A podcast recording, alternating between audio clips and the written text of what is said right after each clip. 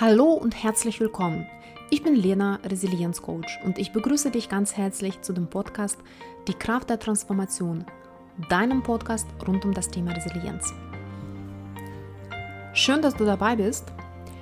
Wie wir auf dieser gemeinsamen Reise zu dem Thema Resilienz bereits kennengelernt haben, ist Resilienz sehr vielseitig und besteht aus vielen verschiedenen Komponenten. In der vorletzten Folge haben wir über das Thema Vertrauen und Selbstvertrauen gesprochen.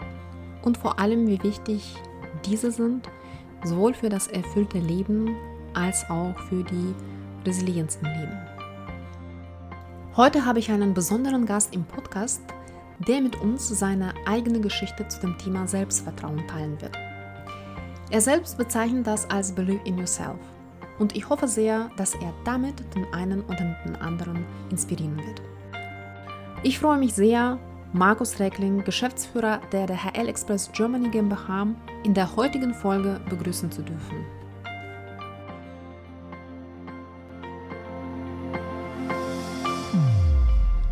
Markus, du bist die Person und Führungspersönlichkeit, die das Prinzip Believe in Yourself verkörpert und tagtäglich lebt.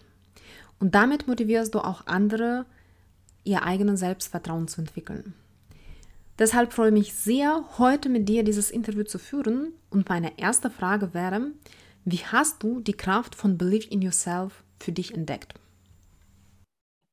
Ich glaube, das Thema Believe in Yourself begleitet mich schon sehr lange in meinem Leben, auch wenn ich erst vor ein paar Jahren dann sozusagen dem Ding einen Namen, nämlich Believe in Yourself, geben konnte. Zum Hintergrund muss man wahrscheinlich wissen, dass ich als Kind einen recht starken Sprachfehler hatte. Also ich habe klassisch gestottert. Auch heute wird man ab und zu den Sprachfehler noch so ganz leicht und ansatzweise herausschimmern hören. Aber der war eben in meiner Kindheit deutlich, deutlich stärker, was zum Beispiel dazu führte, dass beim Abitur, wo man jetzt in der Schule zum ersten Mal so eine größere, relevante mündliche Prüfung auch hat, meine mündliche Prüfung statt 20 Minuten 40 Minuten dauerte, weil ich eben jedes dritte oder vierte Wort buchstabiert habe, weil es eben einfach nicht rauskommen wollte. Aber jetzt ist die Schule ein relativ sicheres Umfeld, vielleicht nicht immer die Schüler, aber zumindest was die Lehrer und ähnliches angeht. Und daher war da eben der Raum und Platz und die Zeit und dass ich trotzdem sozusagen mein Wissen entfalten konnte. Deswegen habe ich dann trotz des Sprachfehlers und trotz der längeren Prüfung immer ein sehr gutes Abitur mit 1,1 gemacht und jeder klopfte einem auf die Schulter und sagte, die Welt steht dir offen. Ja, also dann, als ich mir noch überlegt habe, hm, irgendwie, was mache ich denn jetzt, was studiere ich? Und dann war relativ klar, es muss, sollte irgendwas mit Wirtschaft zu tun haben, aber es sollte jetzt auch nicht so ein ganz klassisches Studium sein, sondern eher so was Business School-artiges. Und dann kam ich auf das europäische Studienprogramm ähm, in, Reutlingen, das immer so ein, damals mit vier Ländern funktionierte, Deutsch-Englisch, Deutsch-Französisch, Deutsch-Spanisch. Problem nur, die hatten eine Aufnahmequote von aus 20 Bewerbern, wurde einer aufgenommen und die haben eben da, das basierte auf der Schulnote, aber zusätzlich auch nochmal auf einem Test und auf einem persönlichen Vorstellungsgespräch, was dort gemacht wurde. Und dann bin ich da hingegangen. Natürlich mit der Note wurde ich eingeladen. Das mit dem Test hat auch ganz gut funktioniert. Und dann kam eben das Gespräch und ja, ich bin nach Hause gegangen und zwei, drei Wochen später flatterte die Absage zu mir ins Haus und ich natürlich erstmal total ernüchtert, wie kann das sein? Mir steht doch die Welt offen, habe dann da angerufen und dann hieß es eben, ja, sie hätten den Anspruch, die Führungselite, den Führungsnachwuchs der Zukunft auszubilden und eben für eine Führungskraft wäre Sprache ein ganz zentrales Instrument und sie glauben nicht, dass das mit meinem Sprachfehler das Richtige für mich wäre. Naja, da war dann erstmal so blub, sozusagen so 13 Jahre Schulzeit-Traum irgendwie geplatzt und irgendwie fühlte mich so ein bisschen betrogen. Mir immer jeder sagte, na, wenn du jetzt ein gutes Abitur machst, dann steht dir die Welt offen. Dann erstmal zwei Wochen lang Decke über den Kopf gezogen und irgendwie frustriert gewesen, aber dann regte sich so irgendwas in mir, was ich im heute sozusagen so die Believe in Yourself Stimme nennen würde. Damals hatte sie noch keinen Namen und ich habe beschlossen, nee, also ich will jetzt auch nichts anderes studieren. Ich versucht das ein Jahr später nochmal, habe dann eben mit Praktika und Ähnlichem dieses eine Jahr versucht, sinnvoll zu überbrücken und mich dann eben in der Tat ein Jahr später nochmal äh, dort beworben. Und natürlich gleiches Prozedere, wieder eingeladen worden und habe dann eben im Gespräch den Stier sozusagen in den Hörmann gepackt und meinte, ja übrigens, ich war letztes Jahr schon mal da, aber ich bin nicht genommen worden. Und dann, ja, A, wieso nicht? Und dann entspann sich eben ein Gespräch rund um einen Sprachfehler und äh, warum ich denn glauben würde, dass ich trotz des Sprachfehlers jetzt hier der Richtige für diese Schule wäre. Und ja, damit haben wir dann die Stunde dieses Gespräches zugebracht und siehe da, zwei Wochen später flatterte diesmal keine Absage, sondern eine Zusage ins Haus und ja, dann gingen die Dinge ihren Weg. Ich habe dann zwei Jahre in Reutlingen, zwei Jahre in London studiert und auch einen ganz ordentlichen Abschluss des Studiums gemacht. Und ja, ich glaube, wenn dann irgendwie das alles falsch gewesen wäre, wäre ich wahrscheinlich jetzt nicht da, wo ich heute ähm, stehe und eben auch nicht und bin ja heute auch in der Lage vor und es macht nicht nur in der Lage, es macht mir sogar ziemlich viel Spaß, auch vor größeren Menschenmengen irgendwie Reden oder Präsentationen zu halten, auch nicht nur auf Deutsch, sondern auch auf Englisch und auch im Ausland. Also irgendwo scheint dann der Weg doch funktioniert zu haben. Und das war wahrscheinlich so der Believe in Yourself Grundidee, Grundmoment, wo das Thema entstanden ist. Seinen Namen hat das dann bekommen, als ich in der Türkei war. Ich glaube, das war 2014 dann. Dort hatten wir in Izmir kann auch 2015 gewesen sein, aber egal. In, hatten wir in Izmir Sales Conference und es war Kaffeepause und nach der Kaffeepause kam ich auf die Bühne und sollte auch eine große Motivationsrede halten. Kurz vor der Pause hatte einer unserer Vertriebsdirektoren so einen kleinen Film gezeigt, wo es um Believe in Yourself geht, um so ein bisschen die Mannschaft einzupeitschen. Und irgendwie hatte mich dieser Film irgendwie angesprochen. Ich wusste aber noch gar nicht so in dem Moment genau wieso. In der Kaffeepause explodierte dann in Ankara die erste der großen Bomben und während der Kaffeepause trudelten so langsam die ganzen Horrormeldungen aus Ankara ein über Tote und Verletzte. Ja, und ich hatte jetzt die Aufgabe, nach der Kaffeepause auf die Bühne zu gehen und meine Ansprache zu halten. Und das war relativ schnell klar. Also das, was ich so als vorbereitet hatte an Ansprache, das machte gerade gar keinen Sinn, weil die waren alle mit ihren Gedanken natürlich ganz woanders und als ich dann so auf die Bühne hochlief, immer noch nicht richtig wissend, was denn nun ich sagen sollte, kam mir eben diese Idee, dass ich glaube eben gerade, dass auch das wiederum so ein Moment war, wo eben Believe in Yourself und die, die, in dem Moment eben kein individuelles, sondern eher so ein kollektives Believe in Yourself. Und es geht immer weiter, auch wenn es noch so schlimm ist, gerade wichtig ist. Und habe dann eben genau diese Geschichte, die ich jetzt gerade erzählt habe, erzählt. Und war, glaube ich, auch für meine ganze Zeit in der Türkei damit am Ende ein, ein nachhaltiges, einschneidendes Erlebnis, weil eben es sicherlich auch meinen Führungsstil ein Stück weit eben verändert hat, weil ich eben merkte, wie ich mit dieser Ansprache in dem Moment wirklich die Menschen erreichen konnte und eben nicht nur die Köpfe, sondern auch die Herzen der Menschen und, glaube ich, tatsächlich ähm, zumindest, was man in so einem Moment noch tun konnte, eben den Leuten ein bisschen Halt und Orientierung gegeben habe und seit dem Moment ist das eben für mich auch mit dem Thema Believe in Yourself in, sozusagen verbunden in diesem. Und daher war das so ein bisschen die Geburtsstunde, aber eben auch sicherlich nochmal eine, eine Geburtsstunde, in der ich sozusagen meinen eigenen Führungsstil, der glaube ich schon immer von viel Head und viel Guts geprägt war, auch nochmal deutlich sozusagen um die Hard-Komponente angereichert habe und eben mir nochmal viel bewusster wurde, dass man oftmals eben auch die Herzen der Menschen erreichen muss, wenn man was bewegen will. Und natürlich ist Believe in Yourself nur der Anfang von der ganzen Reise und Believe in Yourself bedeutet am Ende auch Believe in Your Team. Believe in Your Team bedeutet am Ende Believe in Your Company und hier natürlich auch Believe in Your Network. Also Believe in Yourself ist eben der Keim. Da darf es natürlich nicht stehen bleiben, sondern das muss sich dann auch in ein Vertrauen, was man in andere setzt, weiterentwickeln. Wie genau motivierst du denn deine Mitarbeiter auch für diesen Gedanken, dass sie an sich glauben, an das eigene Team, an die eigene Company?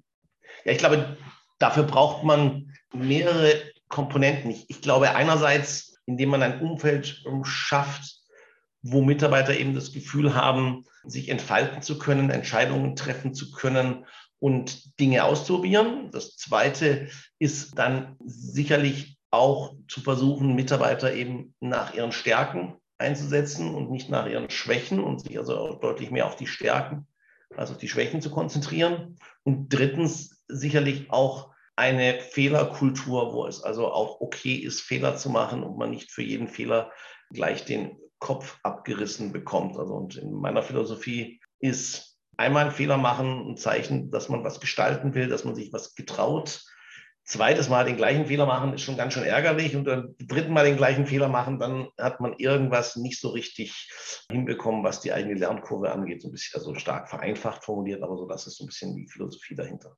Mhm. Du hast gerade auch einen guten Punkt auch nochmal angesprochen, ne, so den Mitarbeitern nach den Stärken einzusetzen und ihnen auch den Entfaltungsraum geben.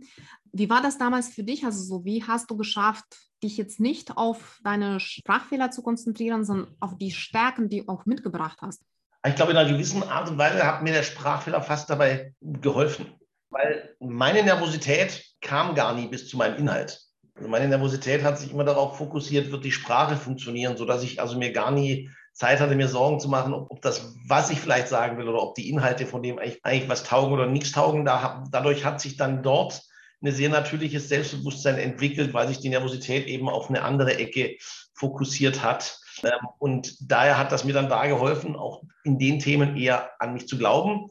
Und das Zweite ist wahrscheinlich, ich bin natürlich ein Stück weit vom Wesen her auch so ein Duracell-Häschen, also sozusagen einmal umwerfen, dann wird halt irgendwie weitergelaufen und deswegen habe ich schon immer irgendwie auch ein Stück weit dann mich von dem Sprachfehler nicht bremsen lassen. Ich war in der Schule auch mal Klassensprecher, habe mir dann eben ein Studium ausgesucht, wo die Sprache wichtig ist. Bin in der Schulzeit noch mal für ein Jahr nach Amerika gegangen. Also sozusagen, ich habe da also ein Stück weit auch immer den Sprachfehler so gesagt, so, der ist irgendwie da und mit dem muss ich irgendwie klarkommen. Das, das ist so, das ist ärgerlich, aber der eine hat einen Sprachfehler, der andere hat schlechte Augen ähm, dem dritten fallen die Haare aus, was weiß ich was. Also so hat jeder irgendwie so sein Päckchen zu tragen, aber äh, dann dieses Päckchen muss ich dann eben akzeptieren, aber ich werde in diesem Päckchen jetzt nicht erlauben, ähm, sozusagen grundlegend in den Lauf der Dinge einzugreifen.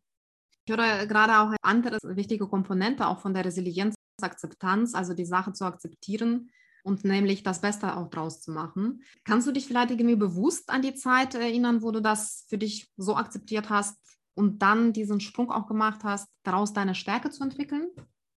Ich glaube nicht, dass das ein echt bewusst, das war tatsächlich ein unbewusster, langsamer Prozess und dadurch, dass ich eben immer wieder sozusagen mich nicht habe einbremsen lassen und am Ende doch immer wieder auch es funktioniert hat, ist das sozusagen im Laufe der Zeit eben gewachsen und dann habe ich wahrscheinlich auch das Glück gehabt, eben auch ein Umfeld zu haben, was mich dann sowohl was Freunde angeht, aber als auch was Familie angeht, was mich dann darin bestärkt hat und eben auch mir nie wirklich das Gefühl vermittelt hat, dass ich irgendwie eine Behinderung oder irgendwas in der Art hätte, sondern dass das einfach ganz normaler Teil davon wäre. Natürlich gab es immer Leute, die einen hänseln wollten oder ähnliches, aber ja, da hat sich dann bei mir immer schnell auch ja, durch irgendwelche Gründe sozusagen so ein wusste, naja, das ist jetzt nicht mein Problem, dass du mich hänseln willst, sondern deines. Und ich mache dir nicht den Spaß, es auf mich wirken zu lassen. Das heißt auch, das soziale Umfeld spielt auch dabei eine wichtige Rolle. Ja, genau. Ich glaube, ein, Stück weit ist es die eigene Grundanlage und dann ein Stück weit das soziale Umfeld. Inwieweit jetzt die Grundanlage das soziale Umfeld beeinflusst und vice versa, könnte man jetzt wahrscheinlich auch eine sehr philosophische Diskussion drüber machen, aber da, oder psychologische, aber da will ich mich jetzt gar nicht so sehr als Experten gerieren, aber es war irgendwie immer dieses Leitbild in mir sozusagen, mich nicht aus dem Weg, mich auch nicht umhauen zu lassen und eben, vielleicht ist das auch, keine Ahnung, wo das am Ende herkommt, da, aber da war es eben. Als du gesagt hast, die erste Reaktion natürlich auf die Absage war schon niederschmetternd und zwei Wochen warst du sozusagen darauf nicht anzusprechen. Und dann hast du in dir diese Macht gespürt. Kannst du dich noch erinnern, was dir geholfen hat, jetzt nicht aufzugeben? Ich meine, viele hätten wahrscheinlich auch so umgegangen, ach, Niederlage, dann ist es halt wahrscheinlich nicht meins, dann muss ich jetzt was anderes einschlagen und einen Studiengang auswählen, der mir gar nicht liegt. Du hast aber nicht aufgegeben. Ja, genau. Also ich war zumindest zum ersten Mal so nachhaltig irgendwie hoch. Jetzt steht er mir ja doch im Weg. Also sozusagen, das war der erste kleine Punktsieg meines Sprachfehlers sozusagen, wo er mir mal tatsächlich anscheinend ein Tor zumachte. Und das hat natürlich auch dazu geführt, dass ich mich nochmal intensiver mit dem Sprachfehler beschäftigt habe. Ich habe dann auch eine Psychoanalyse angefangen, um ein bisschen mehr aufzuspüren, wo, die Ursachen äh, dessen wohl sein könnten. Und, habe dann gesagt, aber so, okay, lass mich jetzt mehr über das Ding verstehen, damit ich äh, sozusagen besser damit umgehen kann. Aber es war dann eben doch relativ schnell klar, nee, wir laufen jetzt nicht von der Baustelle weg hier, sondern, sondern wir versuchen das nochmal und irgendwie glaube ich, dass das doch das Richtige für mich ist. Und habe dann eben die verbleibende Zeit genutzt, eben durch die Psychoanalyse an mir zu arbeiten durch Praktika auch meinen Lebenslauf weiter aufzupäppeln und habe dann Unglück im Glück oder wie auch immer gehabt. Also habe dann im Nachhinein auch mich in dem, in dem Jahr auch noch beim Snowboarden die Hüfte ausgekugelt, sodass ich eh drei Monate ausgefallen bin. Also ähm, habe dann sozusagen alles, was man so an, an, an, an so noch machen kann, in dieses Jahr reingelegt, was ja eh schon sozusagen ein Pausenjahr oder sowas war. Und dann hast du dieses Jahr quasi genutzt, um dich aufzutanken. Ja, so ein Stück aufzutanken, ein Stück zu reflektieren, ein Stück mehr über mich zu erfahren. Aber natürlich, als dann die Zusage kam, sozusagen, bin ich dann auch schnell, auch, sehr dankbar aus dieser Schleife wieder dann in den normalen Weg abgebogen habe. Also auch die Psychoanalyse gestehe ich nie ganz zu Ende geführt, weil dann eben wieder andere Prioritäten kamen. Wenn du heute zurückblickst, also du hast damals wurde dir gesagt, dass wir hier die Führungskräfte des 21. Jahrhunderts oder der Zukunft ausbilden und Sprache ist ein wichtiges Instrument. Wenn du heute aus deiner heutigen Perspektive zurückblickst, was würdest du heute den Dozenten sagen, der dir damals das jetzt als Grund erklärt hat, warum du im ersten Jahr nicht aufgenommen wurdest? Ich glaube, der hat alles richtig gemacht. Natürlich hat er nüchtern betrachtet völlig recht gehabt. Also, und ich habe hab natürlich auch ein Stück weit Selbstüberschätzung in mir gehabt und nicht genügend reflektiert, welche Bedeutung tatsächlich Sprache für eine Führungskraft hat. Insofern, glaube ich, hat der eigentlich nichts falsch gemacht zu sagen, hm, denk doch nochmal drüber nach, ob das das ist, was du wirklich willst und ob das das Richtige ist, ob du hier gerade deinen Stärken folgst oder gegen deine Schwächen ankämpfst. Aber ich glaube dann eben, genau deswegen auch ein Stück weit beim zweiten Mal angenommen worden, eben weil dann doch da offensichtlich klar wurde, nee, also der glaubt da wirklich dran und der will das wirklich und das war insofern wahrscheinlich auch, also ich würde es wahrscheinlich genauso machen, ehrlicherweise. Ich, wenn ich jetzt jemand mit einem sehr starken Sprachfehler hätte und vielleicht nicht meine eigene Geschichte hätte, würde ich auch aus heutiger Sicht erstmal sagen, hm, Junge, bist du dir sicher, dass das das ähm, Richtige für dich ist? Und wenn ich dann nur ganz begrenzte Plätze hätte, würde ich vielleicht irgendwo sagen, hm, dann nehme ich doch lieber ein, wo die Wahrscheinlichkeit, dass es gut geht, größer ist. Also insofern keinerlei Vorwurf. Und spannend auch, mir hat dann zwei, drei Jahre später ein Professor, der sicherlich auch wichtig für meine Entwicklung war, dann nochmal gesagt, dass ich wohl die Person in dieser Abschlusskonferenz war, über die sie tatsächlich am längsten diskutiert haben, ob ich jetzt aufgenommen werde beim zweiten Mal oder nicht, weil eben dieses Thema war, hm, einerseits der Wille sozusagen und die Leidenschaft dafür, hier zu kämpfen und zum anderen aber natürlich immer noch der Sprachfehler. Und dann heute stehst du auf der Bühne und begeisterst viele Menschen und auch berührst auch ihre Herzen. Was für ein Gefühl spürst du dabei?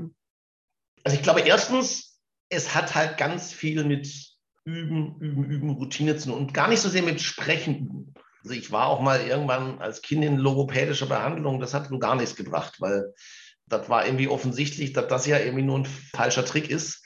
Deswegen bin ich da, glaube ich, gar nicht drauf angesprungen. Aber eben üben, üben, üben im Sinne von, mein Sprachfehler taucht nicht auf, wenn ich sozusagen mich in einer Situation wohlfühle. Mein Sprachfehler taucht auf, wenn ich nervös bin. In der Schule war ich deswegen zum Beispiel relativ verschrien manchmal, weil ich in der Regel reingeredet habe. Das habe ich nie gemacht, weil ich schlecht erzogen bin, sondern wenn ich meine Hand hebe, und die Lehrerin hat auf mich gezeigt, dann war Ende. Kam kein Ton mehr raus. Wenn ich einfach so das Zeug rausplappere, hat es bestens funktioniert. Ist bis heute einer der stressigsten Situationen bis heute ist immer noch, jemandem die Hand zu schütteln und meinen Namen sagen zu müssen. Erstens, weil ich dann vorher genug Zeit habe, jetzt kommt mein Einsatz. Und zweitens, weil blöderweise ausgerechnet M und R so ziemlich die schwierigsten Buchstaben für mich sind. Und deshalb ausgerechnet die beiden kommen, sind die ersten Buchstaben meines Namens. Insofern, das kann teilweise, und man wird öfters mal mich mal beobachten, wie ich dann nicht einfach nur meinen Namen sage, sondern ähm, Markus Reckling. Einfach deswegen, weil bei ähm fängt mit einem Vokal an. Und Dinge, die mit einem Vokal anfangen, sind deutlich leichter als Dinge, die mit einem Konsonanten anfangen. Aber der Sprachfehler trifft, glaube ich, immer weniger auf, weil ich eben in immer mehr Situationen immer mehr Routine habe und, und mich dann auch in den Situationen zu Hause fühle und dann funktioniert das eben mit dem Sprachfehler auch viel besser, als wenn ich sozusagen extremst nervös oder angespannt bin. Routine bedeutet auch Disziplin. Würdest Ui, du sagen, dass das auch ein wichtiger Bestandteil dabei ist? Bin jetzt nicht sicher, ob ich der Disziplinexperte bin. Ja, ich glaube, ich meine meine Routine weniger tatsächlich in Disziplin, sondern mehr in schon mal Möglichkeiten gehabt zu haben, was auszuprobieren und zu merken, was funktioniert und nicht funktioniert und daher diese, eine gewisse Selbstsicherheit zu haben, das klappt schon und auch die Selbstsicherheit zu haben, die, die, die finden das dann gar nicht so blöd, was du da machst. Also ob ich jetzt der ultimative, ich bin zum Beispiel auch jemand, vor einem großen Auftritt allzu viel zu proben, das macht es eher schlechter für mich, weil ich dann sozusagen mich viel zu sehr auf das Ding fokussiere. Bei manche Sachen muss ich auch bei mir aus dem Bauch herauskommen lassen. Und das gelingt dir sehr gut. Dankeschön. Was würdest du jetzt den Menschen empfehlen, die nicht so viel Selbstvertrauen haben? Kannst du da vielleicht aus deiner Geschichte und deiner Perspektive ein paar Tipps an dich geben oder so ein paar, ein paar Empfehlungen? Wie kann man das in sich entwickeln oder in sich kultivieren? Ich glaube, man muss einfach in sich reinhorchen und schauen, wo in sich die Energie ist und da, wo man dann in sich die Energie ist, das sind meist auch Dinge, die einem liegen, wo man Talente hat, die einem besonders viel Spaß machen. Und dann, dann wird man auch Erfolge haben. Und mit den Erfolgen wird dann auch das ähm, Selbstvertrauen kommen. Also insofern finde deinen Weg, finde deine eigene Energie. Und dann kommen die Erfolge. Und mit den Erfolgen kommt das Selbstvertrauen. Und lass dich nicht beim ersten Gegenwind umschubsen. Ich bin sehr überzeugt davon, dass jeder Mensch Talente hat. Und er muss sie eben nur finden oder sie da vertreten wir definitiv die gleiche Lebensphilosophie. In der Tat, also hat jeder mindestens ein Talent, wenn nicht mehr. Und die Kunst besteht, glaube ich, darin, tatsächlich diese Talente zu entdecken, an sie zu glauben. Und entsprechend auch die Menschen zu unterstützen, die das vielleicht nicht haben. Du bist Vater von drei Kindern. Welche Rolle spielt Believe in Yourself in der Erziehung von deinen Kindern oder wie unterstützt du sie auf dem Weg zu dem Selbstvertrauen?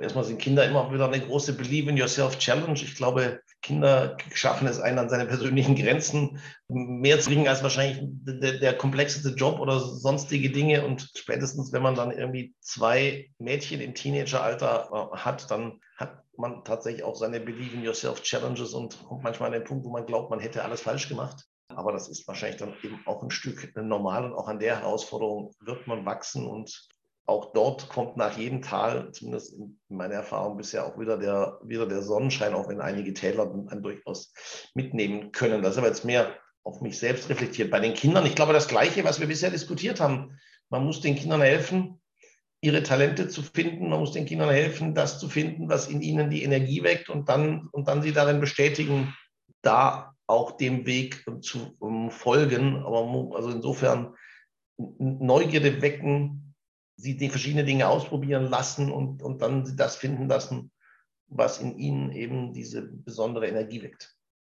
Das heißt, du würdest deinen Kindern empfehlen oder später, wenn sie zum Beispiel sich mit dem Thema auch Berufswahl oder ne, Studiumwahl dann beschäftigen, dem Herzen zu folgen und nicht so sehr vorgeben, was jetzt von den Berufen so wichtig oder? Also ich, also ich werde natürlich mit Ratschlägen zu, zur Verfügung stehen und ich, und ich werde meine Meinung äußern, meine Große hat jetzt ja gerade auch mit BWL angefangen zu studieren, war sogar etwas, wo ich ihr eher erstmal sagte, bist du sicher, dass das das Richtige für dich ist? Bist du sicher, dass du gerade deinen Weg gehst oder versuchst du gerade meinen zu kopieren? War sozusagen so eine Frage, die ich ihr gestellt habe. Und sie hat zum Beispiel nach dem Abitur erstmal wirklich keinen Plan gehabt, was sie machen will. Und dann war auch irgendwie logisch, nee, dann lass dir erstmal ein Jahr Zeit. War mein Anliegen nur, dann in dem Jahr, man macht irgendwie was, eine Kombination aus Spaß und was Vernünftigen. Also ich keiner verlangt von dir, dass du jetzt das ganze Jahr über dann nur arbeitest oder nur, aber auch einfach nur ein Jahr auf der Couch rumgammeln ist auch nicht okay und ähm, sondern finde was, was dich irgendwie weiterbringt und dir Spaß macht. Und dann hat sie ein halbes Jahr lang ein freiwilliges soziales Jahr gemacht und die restliche Zeit ist, hatte sie eigentlich noch vorgehabt, ein bisschen durch die Gegend zu reisen. Das ist dann äh, dem Corona-Wahn etwas zum Opfer gefallen. Und jetzt hat sie dann angefangen zu studieren, leider auch in der Corona-Zeit. Mein erstes Semester war jetzt nicht nur von Studienfleiß geprägt, sondern auch von vielen sozialen Kontakten. Das war sicherlich jetzt für sie deutlich komplizierter, aber jetzt, und dann hab, wollte sie BWL studieren, habe ich sie das auch tun lassen. Und, und ich sage mal am Ende, wenn sie dann irgendwann nochmal sagt, das war es doch nicht, ich muss was anderes tun, geht die Welt auch nicht unter, aber wenn man dann drei Studien anfängt und immer noch nicht, dann irgendwann wird dann der, wird die Geduld bei mir dann auch kürzer, weil ich sage, das ist genau das mit einmal Fehler machen, alles, alles gut. Wer nichts probiert, macht keine Fehler. Zweimal Fehler hm, dreimal, nee, jetzt wird es ärgerlich. Aber Neugierde wecken und sie das finden lassen, was zu ihnen passt. Und auch vielleicht auch den Selbstreflexionsprozess auch zu unterstützen. Ne? Ja, und Erfolge, ja zum Beispiel, also als die jetzt Großen, also die, die sind ja jetzt 19 und 20, als die so 12, 13 waren, da fanden die Englisch in der Schule total bekloppt und das hat sie irgendwie überhaupt nicht interessiert und fanden sie total unnötig. Und dann sind wir ja irgendwann in die Türkei gezogen, die, die beiden Eltern zwar nicht, weil die bei meiner Ex-Frau leben, aber dann kamen die mich natürlich ab und zu in der Türkei besuchen und, haben, und plötzlich haben wir irgendwie festgestellt, ups, also das mit dem Englisch ist doch nicht so blöd, weil dann kann ich mich da unterhalten, dann kann ich da auch, wir hatten ja viel internationales Fernsehen, auch, auch fernschauen und alles Mögliche und das hat dann plötzlich ihre Neugierde im Englischen geweckt und inzwischen sprechen beide fast besser Englisch ähm, als ich, obwohl ich mal ein Jahr ähm, in den USA zu Highschool-Zeiten war, zwei Jahre in, in England studiert habe und, und alles Mögliche. Also ich glaube, es, ist, es geht immer wieder, also wir nennen das ja heute im Job wahrscheinlich Purpose. Also es geht immer wieder darum, eben sozusagen das Wieso für sich zu erkennen und, und dann den Spaß daran zu finden und dann beide Fische hoch wenn wir uns ein bisschen reinhängen, dann sind wir sogar besser als die meisten anderen in der Sprache. Und, und schwupp, sozusagen war ihr eben so ein Talent gefunden und eine Leidenschaft gefunden und schwupp war der Erfolg da. Welche Rolle spielen denn Erfolge für Believe in Yourself? Also natürlich sind Erfolge genauso wichtig wie äh, Misserfolge. Ich glaube, nur die Kombination aus beidem kann dann dieses Believe in Yourself wirklich in einem erwecken. Ich glaube, ohne diese Niederlage sozusagen und um diesen Misserfolg beim ersten Mal nicht genommen zu werden, hätte ich, wäre das zweite Mal genommen zu werden, auch nicht, hätte nicht so wirken können. Also ich glaube, die Kombination aus beidem ist, glaube ich, das, was wichtig ist. Man wächst natürlich auch an seinen Fehlern, an seinen Niederlagen, Misserfolgen, aber natürlich braucht man auch Erfolge, um dann sozusagen das Belief in Yourself ausprägen zu können. Und wenn die Erfolge ganz ausbleiben, dann muss man sich wahrscheinlich mal hinterfragen, habe ich jetzt wirklich gerade mein Talent gefunden, oder sollte ich vielleicht doch nochmal in mich horchen, weil ich hier gerade eben versuche, gegen den Wind zu segeln? Das hast du sehr schön gesagt. Wenn du jetzt aus dieser Perspektive an dein jüngeres Ich eine Botschaft hättest, also vielleicht gerade in der Zeit, wo du die erste Absage bekommen hast, was würdest du jetzt aus deiner Erfahrung mit allem, was du gesammelt hast, mit äh, deinem Erfahrungsschatz, was würdest du deinem jüngeren Ich heute sagen oder auf den Weg mitgeben? ich glaube, ich würde ihm sagen, äh, sei so neugierig, wie du bist. Das ist super.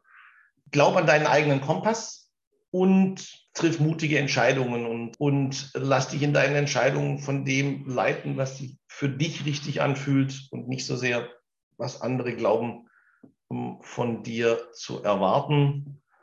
Das wären wahrscheinlich so die wesentlichsten Dinge. Und hättest du auch eine Botschaft an dein älteres Ich? Vielleicht so in 30 Jahren? Boah, ja, 30 Jahre ist natürlich eine lange Zeit, da bin ich, da bin ich über 80, Hilfe. Ah, an mein älteres, ich denke ja, also egal wie alt du bist, bleib neugierig, bleib jung im Kopf und ähm, hör nie auf zu lernen. Sehr schön. Also believe in yourself und letztendlich auch lebenslanges Lernen. Genau. Und eben, ich glaube, hat auch ganz viel eben mit Neugierde zu tun und eben auch believe in yourself hat eben auch viel mit Believe in Others zu tun, also auch immer wieder glauben, dass man auch von anderen was lernen kann und egal, ob der oder die andere jetzt nun fünf Monate, fünf Jahre, 50 Jahre oder 85 Jahre alt ist. Hattest du in deinem Leben Mentoren oder Persönlichkeiten, die dich auch inspiriert haben, von denen du gelernt hast?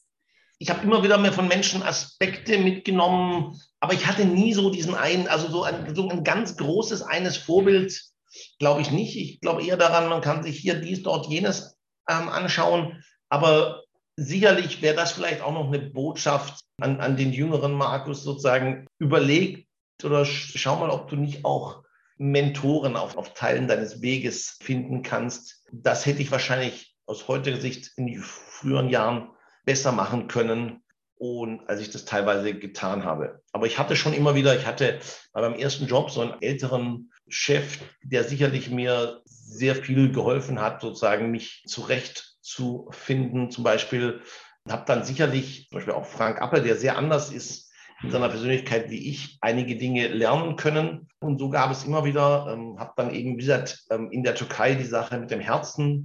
Und so konnte, habe ich mir immer wieder auf dem Weg von Personen so einzelne Dinge, aber so, dass ich so ein klassisches Vorbild hätte, das, wo ich sagen würde, das ist so das Leitbild für mich, da versuche ich mir eher, eher so was Mosaikartiges zusammenzustellen.